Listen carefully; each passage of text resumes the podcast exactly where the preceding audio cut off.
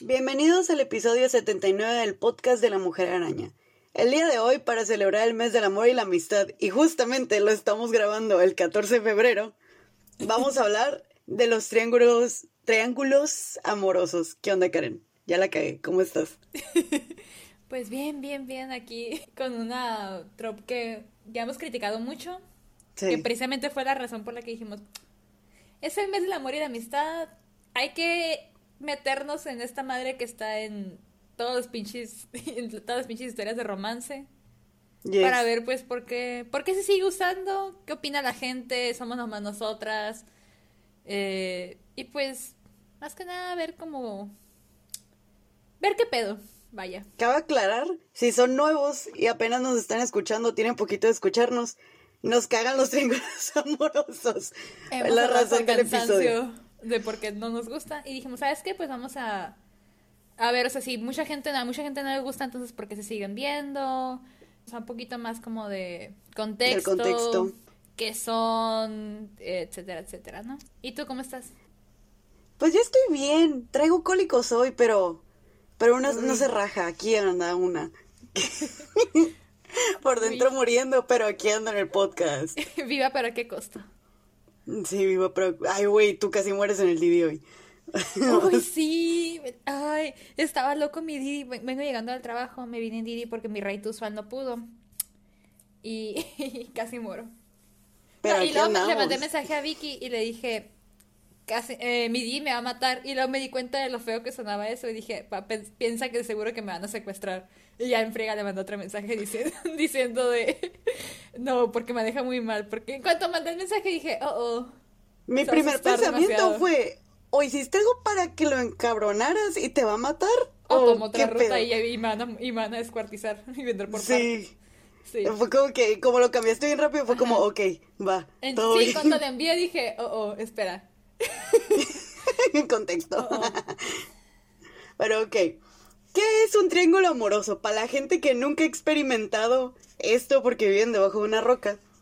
pues es una situación en la que tres personas se ven implicadas, al menos tres, ¿no?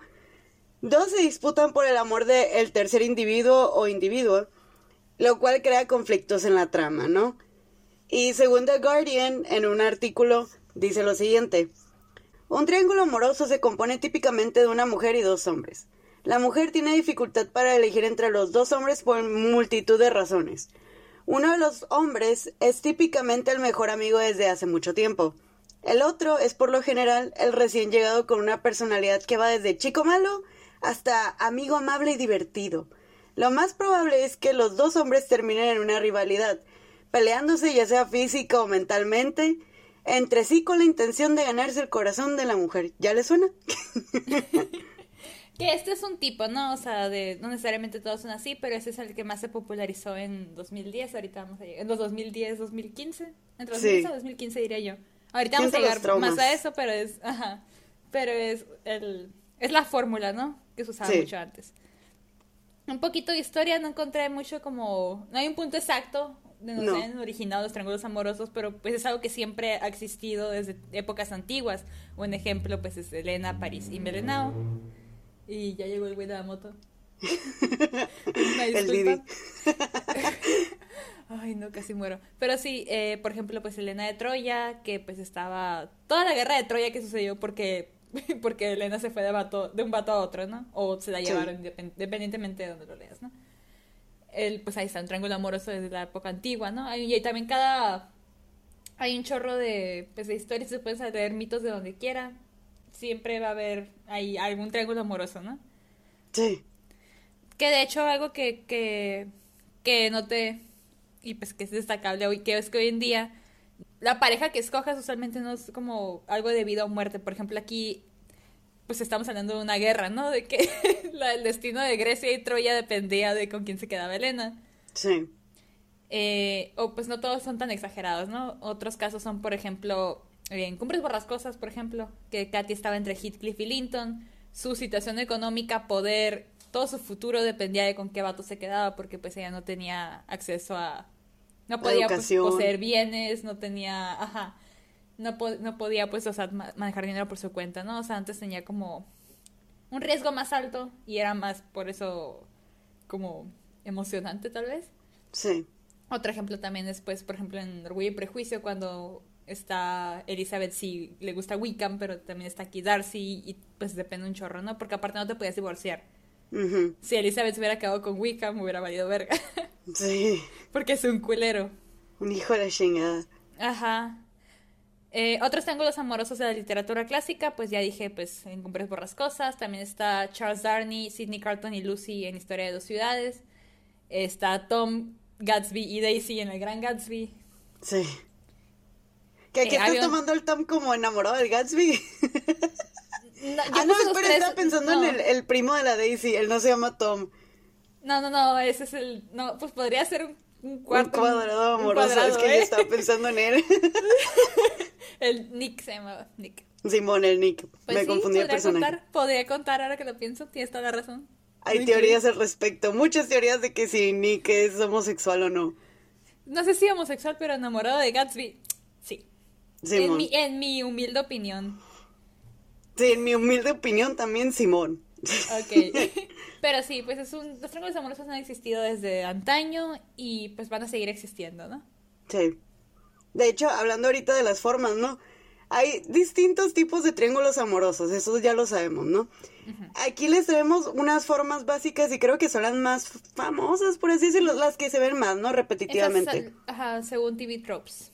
Ajá, según TV Tropes, nuestra fuente número uno. Para este caso, sí. El primero va así, ¿no?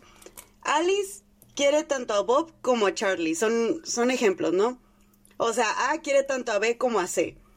Pero no puede decidir cuál. Ambos no son correspondidos o sus deseos no son importantes en este momento. La otra opción es Alice quiere a Bob, Bob quiere a Claire y Claire quiere a Alice. Me o sea, que TV Tropes le cambió ahí de que le cambió a, Charlie por Claire. Sí. Como para decir como no homo, pero de todos modos Claire quiere a Alice, así que. por si las dudas. así que no homo, pero sí, pero sí. Que güey, aquí lo siento más como un. Un cumbres borrascosas. Aquí es de que. Eh, la, la Katy quiere a, al Heathcliff. Heathcliff quiere a, a Katy. Pero, pero la Isabela, es que bueno, aquí es, está enorme, porque, o sea, Isabela quiere Heathcliff, no sé, es, es, ahí es un cuadrado también, pero en fin. Pero no tiene nada que ver, ajá, pero sí, aquí es de que uno quiere uno, el otro quiere otro y ese quiere otro. Ajá, aquí es de ah, que es un cuadrado o un pentágono, pero al final el amor no es correspondido. ¿Qué te digo? Esto me recuerda a Cumbres Borrascosas, güey. Sí, porque la Katy quiere al, al Heathcliff, eh, Linton quiere a Katy, Isabela quiere a Heathcliff, y Heathcliff no la quiere, pero, quiere a Katy. y Edgar Linton se quieren entre, bueno, terminan entre ellos juntos, ¿no? No, se, quieren porque la morrada es como... Ajá. Ahí hay un cuadrado amoroso, güey. Está, ajá, porque es como ella no se queda con... Bueno, está confuso. Pero sí, Es, básicamente es A quiere a B, B quiere a C, C quiere a A, o sea, nadie se corresponde ahí. Sí, todo es un revoltijo. Sí. El tercero es que Bob y Charlie quieren a Alice. Alice es neutral o simplemente no piensa en términos románticos con respecto a Bob y Charlie. O no piensa en ellos. Y pues no es mala situación, no, o sea, para Alice. Pero pues Bob y Charlie obviamente se van a agüitar porque están enamorados de esta morra y esta morra ni los pela. Y algunas Alice se verán tentadas a ver si hay algún tipo potencial ahí extra en la situación, ¿no? Pero, o sea, esto me recuerda a The Hunger Games. Por ejemplo, Katniss no pela o no piensa románticamente ni en Pita ni en iba a decir Liam, Liam. Yo diría, no, hay uno ahí que yo creo que es que es de Hunger Games, pero todavía no llegamos a ese. Pero sí, o sea, es que como es neutral. Ajá, pero sí termina dándole desviada a los dos en algún punto. Eh, pues sí. Bueno, digamos que al inicio de Hunger Games. Ajá, aquí es más como que, fíjate.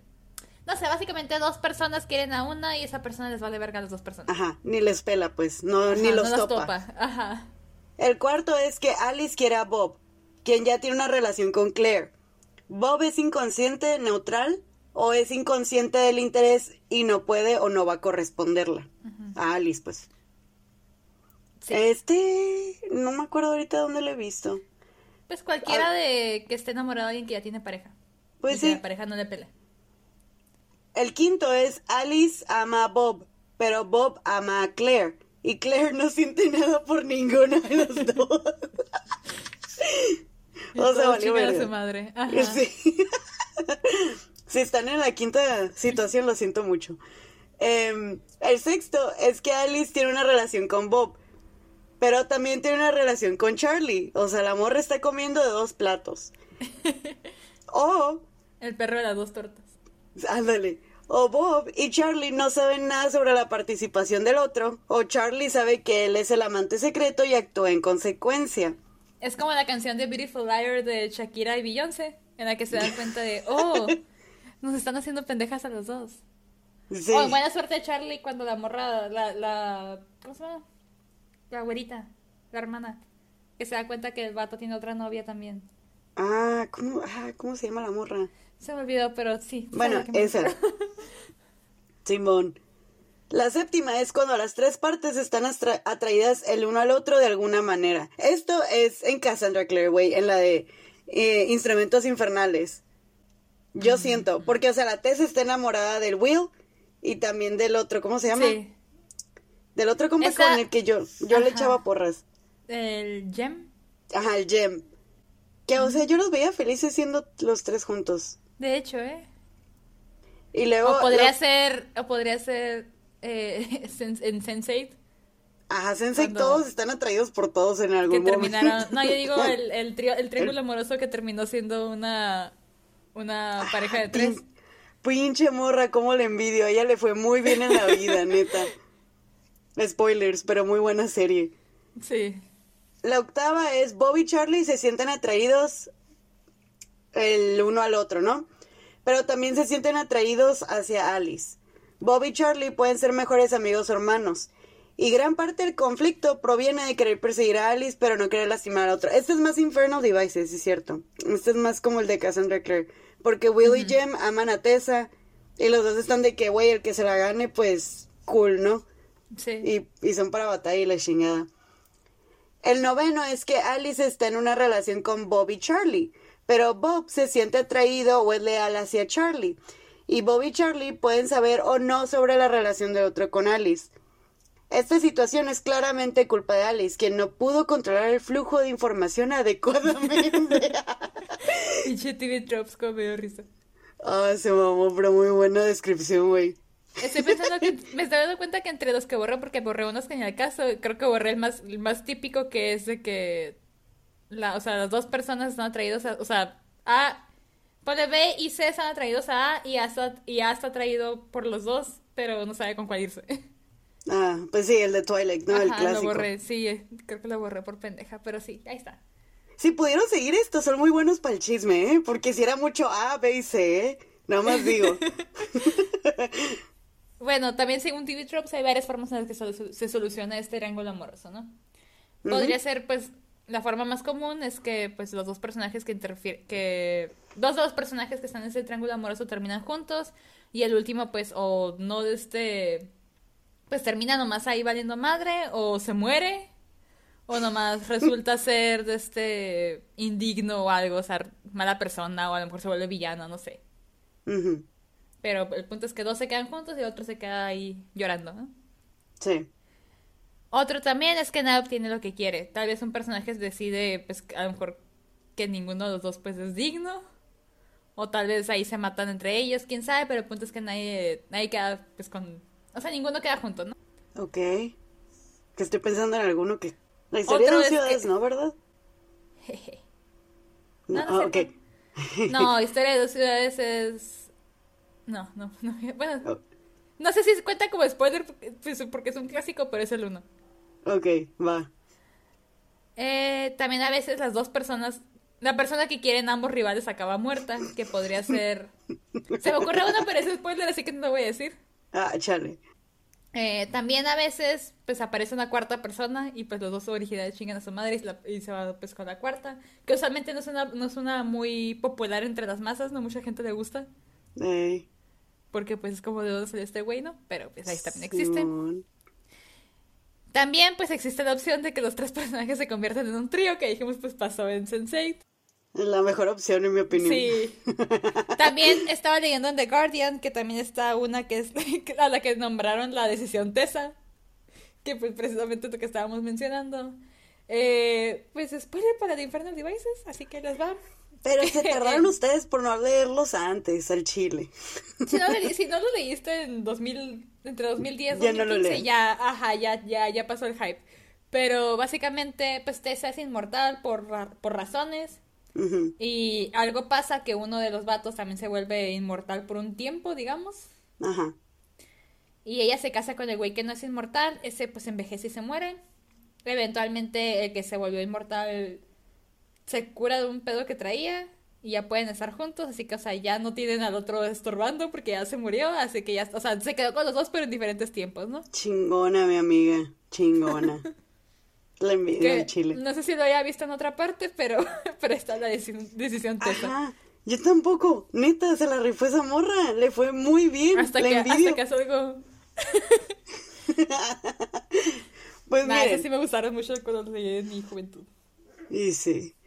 Eh, el YA en los 2010. Que de aquí vienen los flashbacks de Vietnam a todo lo que da. Los libros juveniles de esa época. Oh, sí. Jesucristo. Si eres un lector de 2010 a 2015, sabrá, bueno, o sea, si leíste en esos tiempos, ¿no?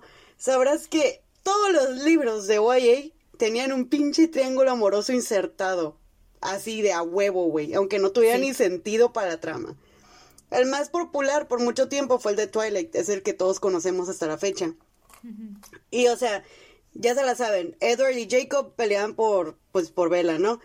Y pues se hizo un gran marketing de esa chingadera. O sea, la fórmula de Twilight tiende a ser la que se usa hasta el día de hoy. Que de hecho es la que citaban en, en, The en The Guardian al principio, la que mencionaste. Sí. De hecho, pues es la típica, ¿no? El güey peligroso y misterioso aparece en la vida de ella versus el mejor amigo que siempre ha estado ahí para ella y que es súper lindo y la comprende y ajá. Y, ah, y algo importante es que está ahí para ella cuando el otro empieza a fallar, porque al principio todo bien y de repente en el segundo libro usualmente empieza a valer verga y el vato es el que está ahí para ella. Pero siempre se queda con el primero. Sí, ah, puta madre. Y o sea, últimamente está resurgiendo este trope como que con más, eh, o sea, lo estamos viendo en muchas películas como The Kissing Booth, To All the Lo- Lo- Boys I Loved Before, estos dos son libros también, y el famoso libro After, ¿no? Um, De hecho, ah, me- los tres, esos tres libros sacaron secuela el mismo año, me acuerdo. Y me Ah. acuerdo porque a mi hermana y a mí nos encanta la basura. Todo Boys no se me hace basura. Sí se me hace que ya estoy muy vieja para eso, pero no se me hacen malos. The Ah, Kissing ok. Booth y After sí son malos, malazos, ¿no? Simón. Eh, pero este, pero sí, los tres tenían lo mismo, era de que la pareja queda junta en- al final de la primera película, o pues libro en caso de Kissing Booth y, bueno, los tres, ¿no?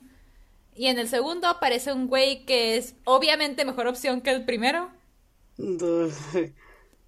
pero se va con, o sea, güey, es que la Tessa en After se debió haber quedado con Dylan Sprouse, güey. o sea, cuando, te- El otro era cuando un la mejor opción es. Dylan Sprouse, está muy mala Ey, situación. ey. sí. No, güey, Dylan Sprouse, lo siento, pero es el guapo de los, de los Sprouse, ¿eh? ah, es el, el Cole es el ojete, ¿verdad? Sí, es cierto. ¿El cuál es ojete? No sé, la Dicen que sí, el de Riverdale es el Cole, ¿no? Ah, sí. Sí, No dicen la que es ojete. Pero, pero sí era de que el Dylan era la persona, era persona con, con un trabajo estable, traía, o sea, era inteligente, platicaba bien y todo, y el otro era un güey tóxico, alcohólico, de todo, y ahí va la morrana y se, y se queda con ese. Y en todo The Voice es debatible, a mí personalmente me gusta más el Jordan Fisher, y yo creo que me hubiera ido con él, pero pues X, ¿no? Cada quien. Y en The Kissing Booth, eh, eh, no sé, Todo la neta. madre. Ajá, es como X, la neta me pasó de noche, ¿no? Pero... Güey, cabe aclarar que no he visto ninguna de estas películas, pero vi un video la basura conmigo, men- güey. mentándole madres a After, entonces con eso ya vi la peli y el hecho de que el vato que es Harry Styles, pero que no es Harry Styles, diga que Wuthering Heights es una historia de amor, ahí es donde ya está mal, güey, o sea, ya, ya sabes que no te vas a ir con ese vato. Elizabeth Bennet needs to chill. Citando. Ay, no. dijo eso. Y yo. oh, Pues después de que salió Twilight salen los famosos los Juegos del Hambre, ¿no?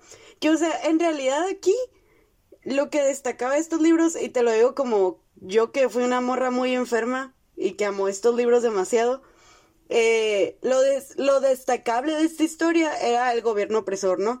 Y que era una morra que no tenía sentimientos. Era lo principal. Y que tenía como que traumas y era la verga, ¿no? Pero pues todo el mundo se quiso enfocar en lo de Katniss, Pete y Gale, ¿no? Que, o sea, por ahí dicen que Susan Collins, que es la escritora, no quería enfocarse tanto en el triángulo, pero pues los de marketing fueron como que, güey, o sea, de aquí vamos a sacar un chorro de cosas como en Twilight. porque era, pre era post Twilight, perdón. En una entrevista los editores dijeron que le pidieron más de eso y ella como que, eh, ok, está bien.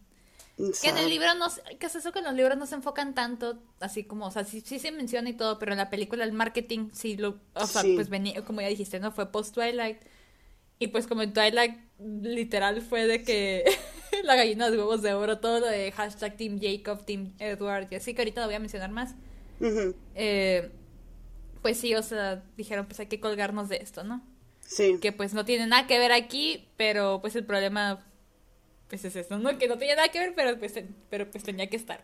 De hecho, los actores, cuando iba a hacer la película y estaban en las red carpets, les preguntan de que, ah, ¿quién eres? ¿Tim Gale o Pita? Y todos decían otro personaje, o sea, se pusieron de acuerdo para dejar de, para que se desviara la atención, pues. Eso no me lo sabía, pero qué bien.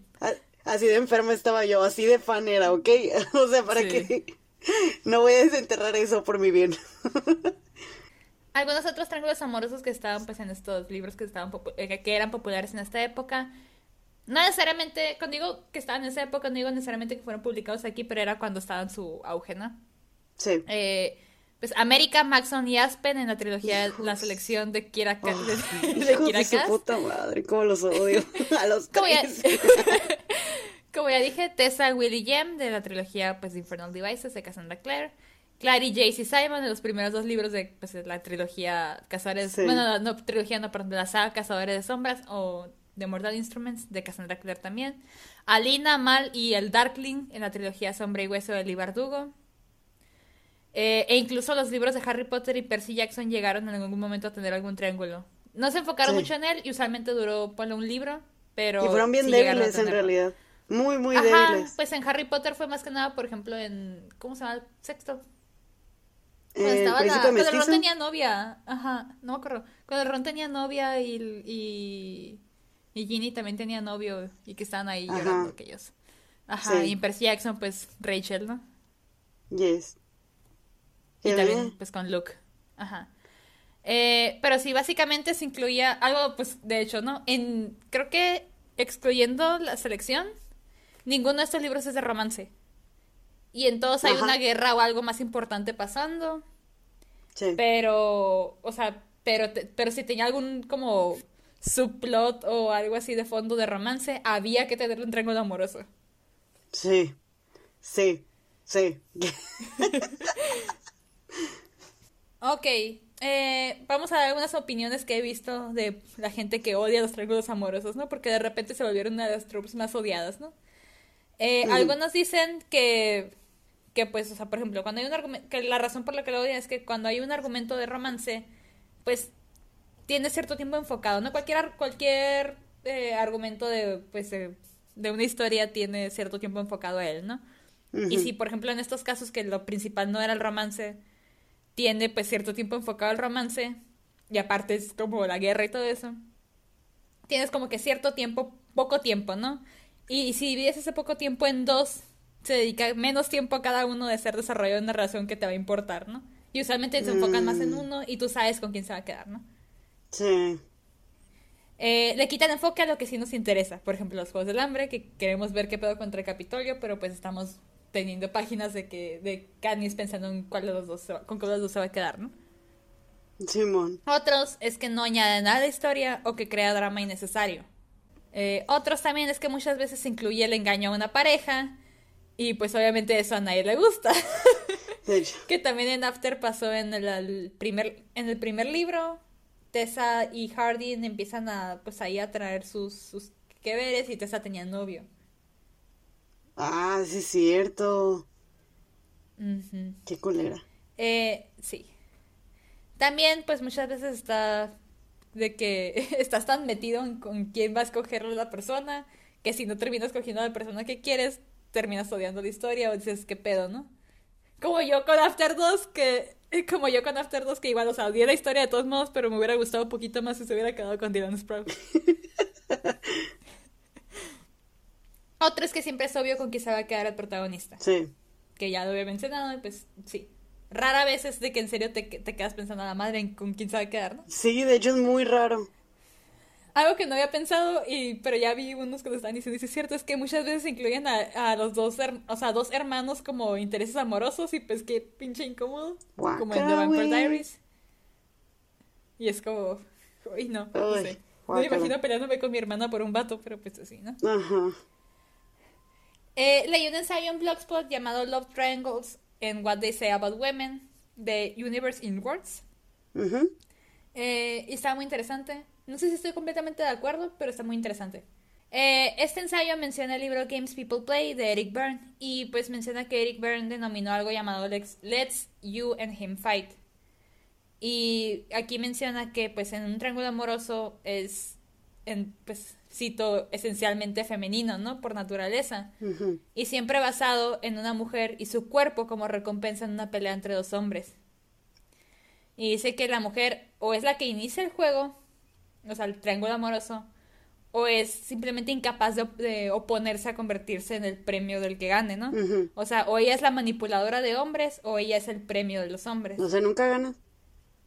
Ajá. Y luego también está Carrie White. Carrie White. Sex and the City. Carrie- no, no, no, no. Carrie White es la de Carrie del libro de Stephen King. Ah, sí, Carrie Ryan, perdón. La otra es No Carrie qué no sé. Bradshaw o algo así. Bradshaw, Muchas sí. Carries hoy. Ajá. Carrie Ryan, que es autora de The Forest of Hands and Feet, que pues también incluye el Triángulo Amoroso, ella menciona que, esto, cito, cada hombre es una opción viable para la heroína, pero cada uno habla de una parte diferente de quién es ella. La heroína no está eligiendo entre dos hombres, está eligiendo quién quiere ser ella. Y eso lo, lo determinará pues quién es la pareja adecuada. Que de hecho menciona aquí este, este ensayo, o sea, el que mencioné al principio, cita esto y dice, o sea, está, está la mujer como obteniendo su personalidad, su valor y todo dependiendo de qué vato escoge y pues como eso es problemático, ¿no? Eh, side note, no tiene nada que ver, pero me acordé con esto que dijo Carrie Bryan, iba a decir Carrie White otra vez. Eh, en el Jorobado de Notre Dame, por ejemplo, en la película, no el libro, aquí, me- aquí voy a hablar de la película, ¿no? La de Disney. Eh, ajá, pues hay tres hombres que quieren a Esmeralda. Sí. Y Frollo, por ejemplo, la mira como una pecadora indigna y como objeto y plan acá la deseo tanto, pero no, pero, o sea, por lo tanto debo poseerla o destruirla, ¿no? Y la imagina pues literal como fuego de infierno, ¿no? Sí. Es su canción. Amo. Quasimodo la mira como algo inocente, pura, incapaz de hacer algún mal porque pues fue la que la salvó y todo, la que lo salvó. Y literal pues como luz celestial, ¿no? Sí. Que también es su canción. Rolón. O sea, los dos como las dos, los dos extremos de un espectro y al final con quién se queda ella, pues con el güey que la miraba como una persona, ¿no? Enfatizo película, no libro, en el libro acá muy diferente este pedo. Sí. Habla, es, es Víctor Hugo, güey. Está para llorar. Sí, pero sí, a lo que voy es que, pues lo que hice eh, este ensayo de, de Blogspot, pues desde cómo, de cómo pues, una obtiene su valor de la pareja que escoge, que pues un, porque eso no debería ser así, ¿no? Y otra cosa que menciona, y esto pues es cierto también, es que los triángulos amorosos tienen la capacidad de sacar lo peor de las lectoras y a veces de las escritoras, Sí. Que pues por mucha misoginia internalizada, de, de hecho volviendo al ejemplo de After, Sí. hay una, eh, el, ¿cómo se llama? Harding, el Harry Styles. Harry Styles. Ajá, había una morra con la que se metía a veces y luego pues ya, o sea, ya cuando se puso con la Tessa ya dejó de salir con ella, pero pues igual, ¿no? La Tessa lo odiaba acá y se la pasaba diciendo que era una zorra y pensando lo peor de ella. Y así es como, o- ok, no, la otra también, o sea, la otra también era una culera y todo, pero pues, o sea, era mucho slut shaming y mucho de que eres una puta, ¿no? Ujú. Que es algo que pasa mucho cuando son triángulos amorosos entre dos mujeres Sí. y un hombre. Realmente sí, es como mucho slut shaming y pues no, ¿verdad? Ujú. A lo que digo que no este, necesariamente estoy tan de acuerdo con ella es que sí, sí miro el problema, más no siento que, como siento que es un, es algo que tiende más a estar en, med- en media para mujeres.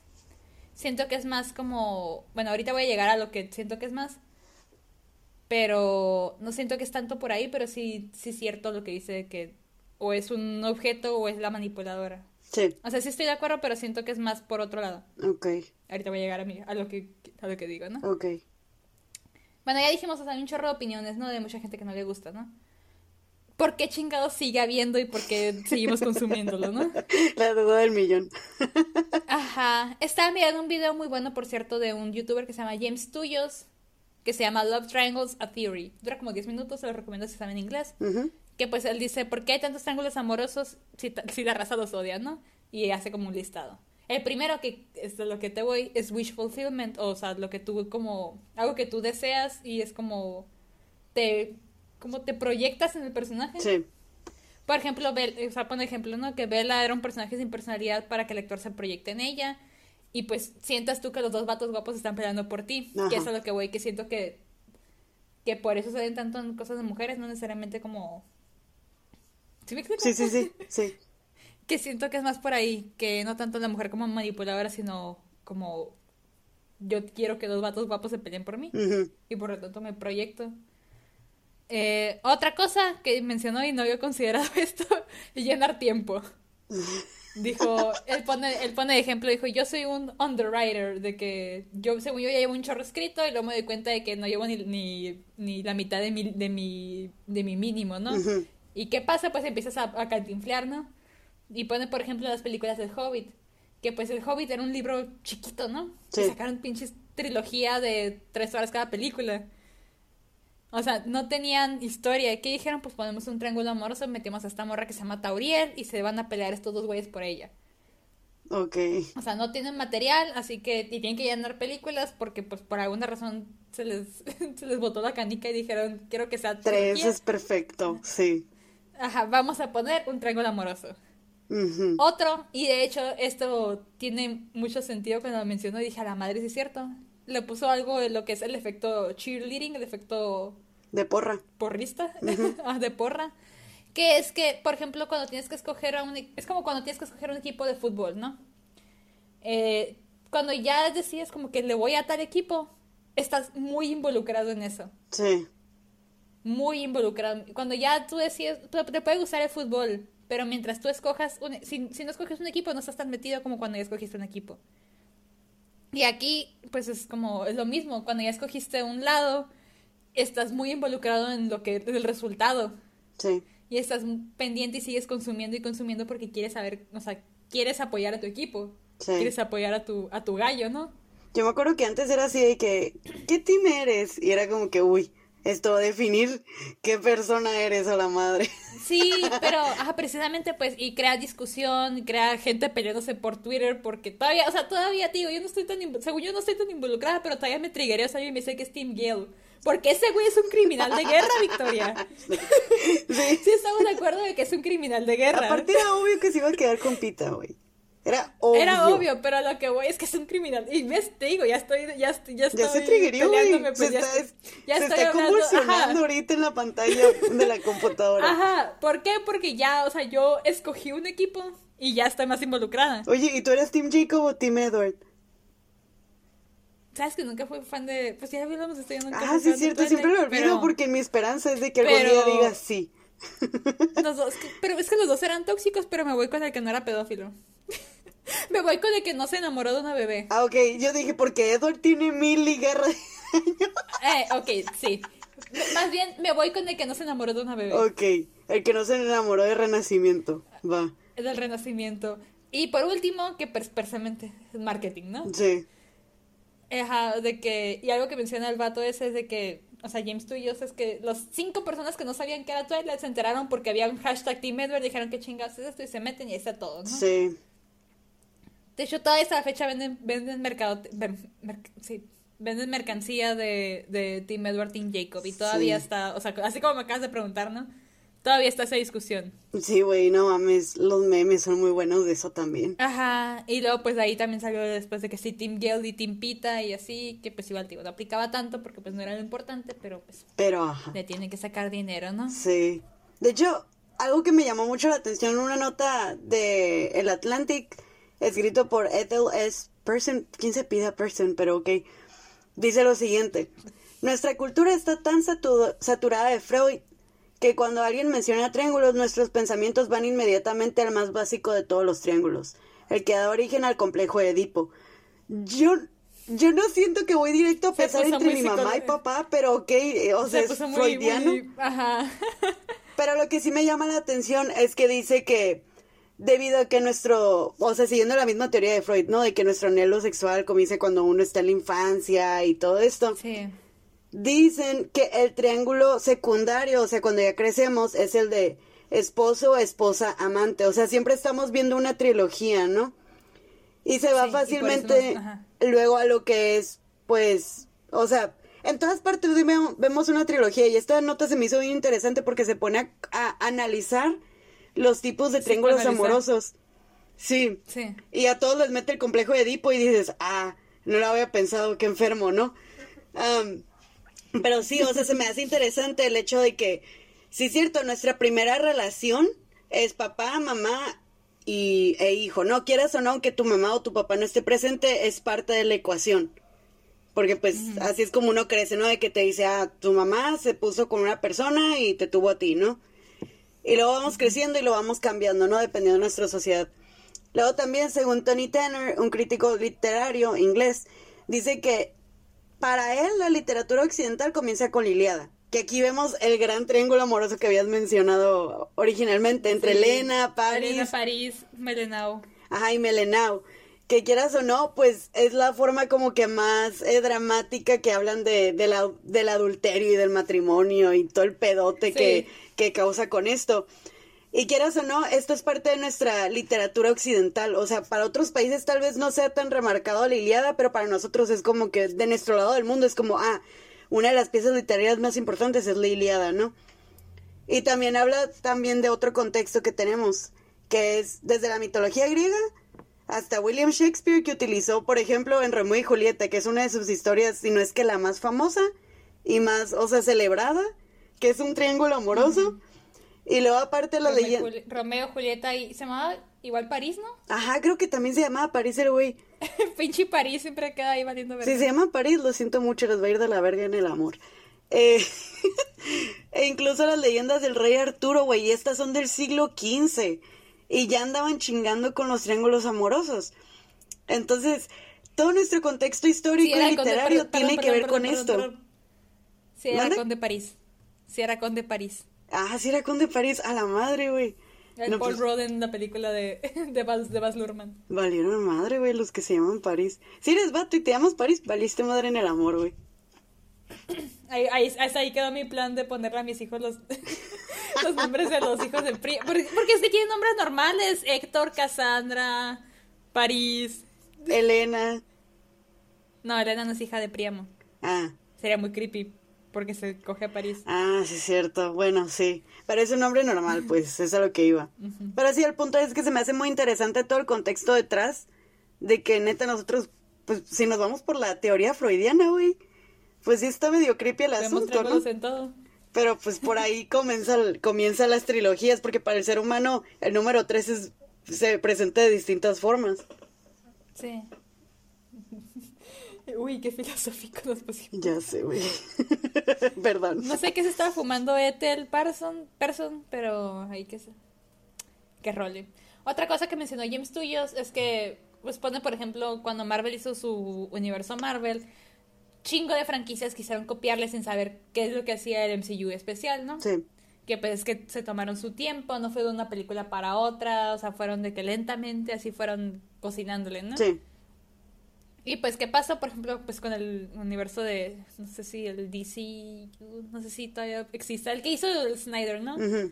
En chinga, en la primera de Batman v Superman, ya estaba ahí, bueno, segunda porque primero estaba Man of Steel, ya estaba queriendo meter a Flash, ya estaba queriendo, ya metió a Wonder Woman, ya, bueno, no metió Flash, pero metió un video de donde sale Flash, ¿no? Y, y uno donde sale Aquaman. Ajá. Pero, o sea, ya estaba ahí de que en chinga ya ha montado su, su universo sin saber, pues, lo que hacía el otro especial era que se fue lentamente, fueron, empezar, o sea, fueron... Desarrollando personajes. Dando, ajá, con easter eggs, así, pues.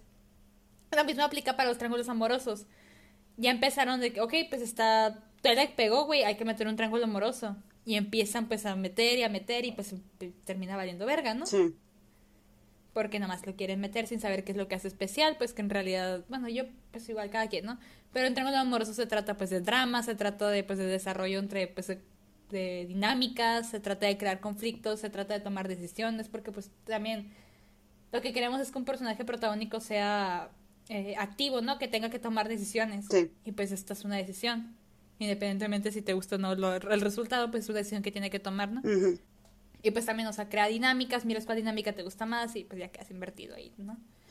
Eh, un ejemplo, de hecho, que no es de, no es de libro, pero de hecho me puse a pensar, porque no me he dado cuenta hasta que miré un, un ensayo que te mandé, que no lo puse aquí porque no tiene que ver, pero que decía, analizaba el triángulo amoroso de Crazy Ex-Girlfriend, una serie que me encanta, con, con otros triángulos amorosos de literatura clásica.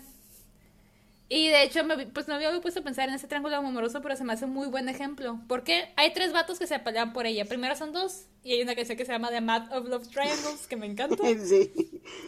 The Math of Love Triangles. las matemáticas de un triángulo amoroso. me encanta. Sí. Y es en la segunda temporada. En la cuarta, en la última, ahora son cuatro. No, son, o sea, son tres, perdón. Y ahora es la ahora vuelven a cantar esa canción, pero ahora es The Math of Love Quadrangles. Reprise. Pero, sí. Pero, pues, o sea, el punto es que hay tres vatos que se pelean por ella, ¿no?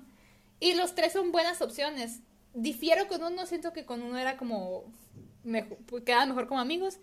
Pero, pues igual es mi opinión, ¿no? Pero independientemente, si se hubiera quedado con. O sea, si se, con el que se hubiera quedado hubiera sido, pues, o sea, hubiera tenido sentido, ¿no? Sí. Y era, pero había, o sea, digo, ese yo dije, ay, no creo que se quede con él. Pero los otros dos con los, a los que pues o sea, ahí estaba yo dividida de que no sé con cuál quiero que se quede, güey, porque los dos es como, se hacen muy buenas opciones, ¿no? Ajá. Y estaba yo de que a la madre, ¿con quién? Acá yo pensándole, ¿no? Eh, y los tres tienen las mismas oportunidades y te digo, yo no sabía con quién se iba a quedar. Había uno con el que yo no quería que se quedara y yo me, me mentalicé diciendo no se va a quedar con él, pero era porque yo no quería. Pero ya pensando bien, se pudo haber quedado con él y de todos modos hubiera tenido sentido. Y los tres sacan lados diferentes de ella y pues está interesante verlo porque con cada uno tiene una dinámica muy diferente. Y al final pues tomó una decisión, amé su decisión, no siento que pudo haber habido otra mejor decisión. No voy a decir pues la decisión que tomó, ¿verdad?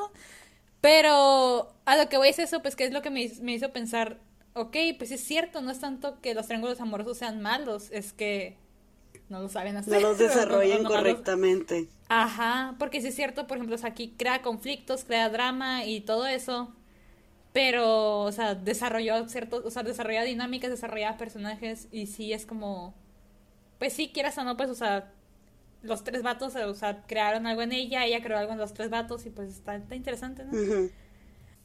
Otro que leí en Blogspot que es Writer of, se llama Writer of Wrongs in Defense of the Triangles de Gillian E. Berry dice que, pues en algunos casos el protagonista, o sea, los dos pertinentes por los que se debate el protagonista personifican conceptos de la lucha interna que tiene el protagonista, ¿no? Por ejemplo, Katniss, que está entre, entre Pita y Gale, que son dos diferentes formas de lidiar con la opresión, ¿no?